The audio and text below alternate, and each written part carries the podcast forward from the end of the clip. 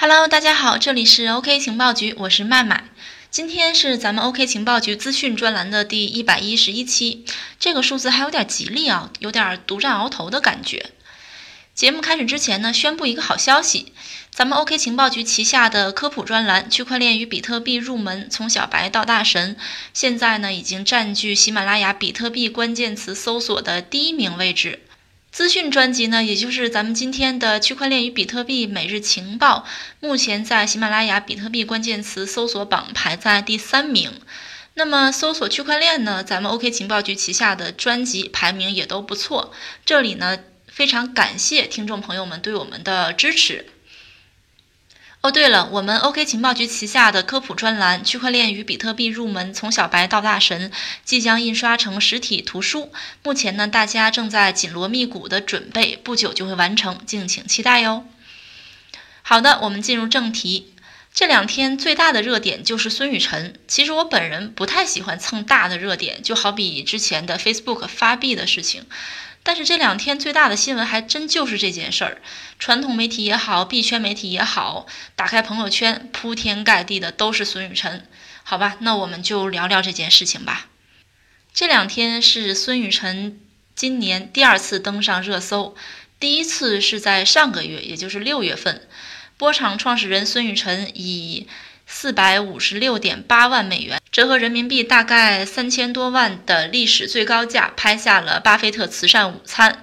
这件事情呢，登上了各大媒体的头条。无论是圈内人还是圈外人都认识了这位颇具传奇色彩的九零后创业者。除了九零后创业者，孙雨晨身上还有很多亮眼的标签，比如说宾夕法尼亚大学硕士啊，北京大学学士啊，波场创始人啊。移动社交应用陪我 APP 创始人啊，瑞波创始人兼 CEO 啊，啊等等等等。另外呢，孙雨晨还登上过亚洲周刊封面，达沃斯论坛全球杰出青年，获得过中国互联网年度新锐人物的称号，还在马云创办的湖畔大学成为首批九零后学员，也是唯一的一位九零后学员啊。另外呢，他是还是一名九零后作家。但真正让孙雨晨走向大众视野的是上个月，就是六月份的时候，孙雨晨以三千多万人民币的天价拍下了股神巴菲特的慈善午餐。在六月四号的半夜，孙雨晨呢在微博上发布了一封致社区的一封信，信中透露了他拍下了与巴菲特共进午餐的机会，同时还表示对这次午餐无比期待。过了不久呢，啊，大概四个小时以后。他又发了一条微博，这条微博呢援引彭博社的相关报道，并带上了话题“孙雨晨拍下天价午餐”。当天呢，这个话题就登上了微博热搜，同时呢，波场币短时间暴涨了百分之六点五一，最高触及零点零四美元。孙雨晨拍下巴菲特午餐这件事情如此轰动，一来呢是在于天价啊，四百五十六点八万美元的竞拍价格创造了历史的新高，但最主要的原因就在于这件事情的看点很大。为什么这么说呢？我们知道巴菲特是比特币的首席黑粉，咱们上期节目讲过啊，他频频在公开场合发表看衰比特币的言论，啊，说比特币没有价值啊，比特币是老鼠药啊。巴菲特这个人啊，信仰价值投资。早年间呢，对亚马逊、谷歌这样的科技股都不屑一顾的。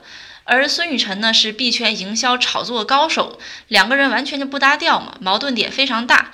矛盾点越大呢，看客们就越感兴趣、越兴奋。所以说这件事情呢，非常的轰动。那么，孙雨晨和巴菲特的午餐定在今年的七月二十五号。但是呢，就在大家翘首以待的时候，七月二十三号，也就是昨天，在午餐即将开始的前两天，孙雨晨突然发布微博，说自己因病取消约见。这件事把孙雨晨再一次送上了热搜。毕竟前面的阵仗搞得太大了，还临秋末晚放了巴老的鸽子。于是呢，有网友调侃说：“啊，不知凄美刘强东，毁创阿里杰克马，普通家庭马化腾，一无所有王健林。”然后加了一个突然结识孙雨晨啊，孙雨晨在微博中发布说自己得了肾结石，而取消了和巴菲特的这个午餐啊。还有网友说呢，从此孙雨晨又多了一个名号，第一个放巴菲特鸽子的男人。孙雨晨宣布取消午餐这件事情，引发了一系列的连锁反应。就在孙雨晨宣布取消午餐后不久，波场币呢一度下跌百分之十一。本以为能借着午餐大赚一笔的投资者纷纷哀嚎。与此同时，一张孙雨晨与投资者对话的微信截图被疯狂的传播。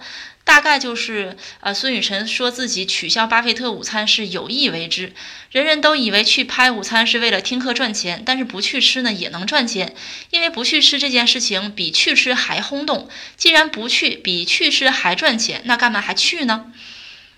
截图刚流出来的时候，很多人信以为真，毕竟按照孙雨晨先前的调性，这样炒作营销也是极有可能的。啊，哪里有热点，哪里就有孙雨晨。去年小黄车陷入押金退还危机的时候呢，孙雨晨声称自己会以个人名义帮助一万名小黄车用户把押金退了。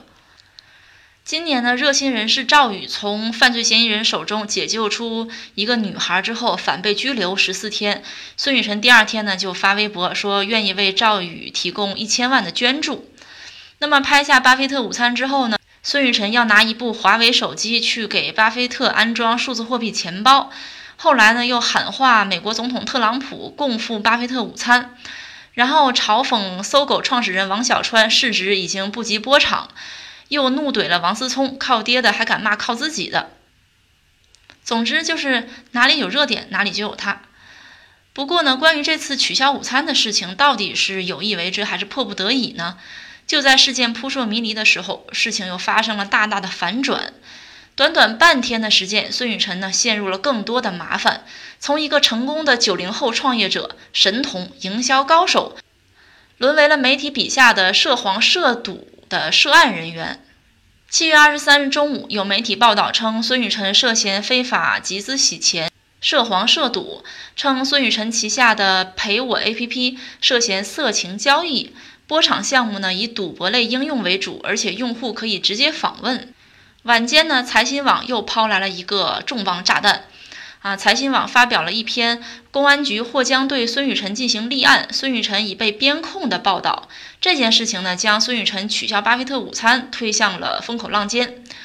报道称，对于波场基金会创始人孙雨晨，互金整治办已经建议公安机关对其立案，同时表示，此前孙雨晨并未在监管机构关注名单内。但因与巴菲特扯上关系并持续炒作，遂进入监管机构的视野。一时间呢，关于孙雨晨被边控、被限制出境，因此无法出席巴菲特午餐的说法被炒得沸沸扬扬。其实媒体的大意就是炒作自己炒得太狠了，把自己炒到监管机构视野里边去了。在孙雨晨被边控疯传之后呢，七月二十三号晚间的十点半。以后波场币价格迅速的跳水，不到一个小时，跌幅超过百分之八，二十四小时累计跌幅呢一度接近百分之二十二。不过随后孙雨晨发微博否认了媒体说法，他说财新网的报道完全不实，我一切平安，待病情恢复好转后就会与外界见面。还在推特发布了自己在美国家中的照片，向网友直播，力证自己真的在旧金山。并没有像媒体所说的人在中国被限制出境的情况。波场基金会呢也出面回应说，孙雨晨和巴菲特双方都同意将原本约好的午餐会推迟。孙雨晨目前正在位于旧金山的家中养病。一边被媒体不断揭黑，一边呢不断力证清白。事情发展到现在，已经远远超出了炒作营销的程度。毕竟谁也不会把自己往凉了炒，对吧？所以呢，我们基本可以认定，孙雨晨这两天的热搜并不是有意为之的营销，而是真的陷入了麻烦。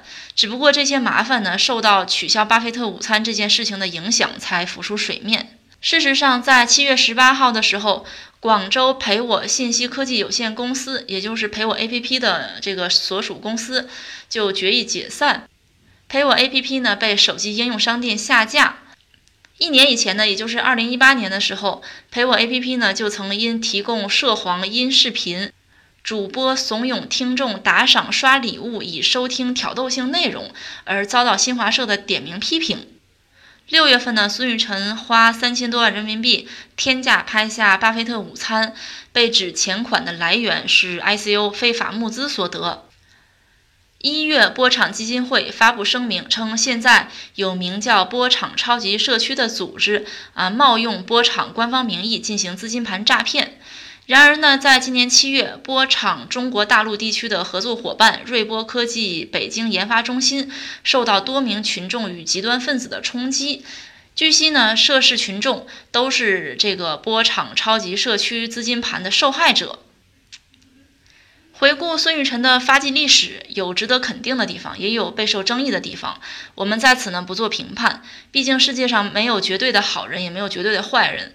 关于孙雨辰的发家史呢，因为今天篇幅有限，就不做介绍了。这周五呢，OK 情报局的圆圆会为大家详细的介绍，让我们敬请期待吧。大家有什么想知道的，也可以添加我的微信幺七八零幺五七五八七四。嗯，好的，今天的节目就先到这里了。这里是 OK 情报局，我是麦麦，我们下期再见哦。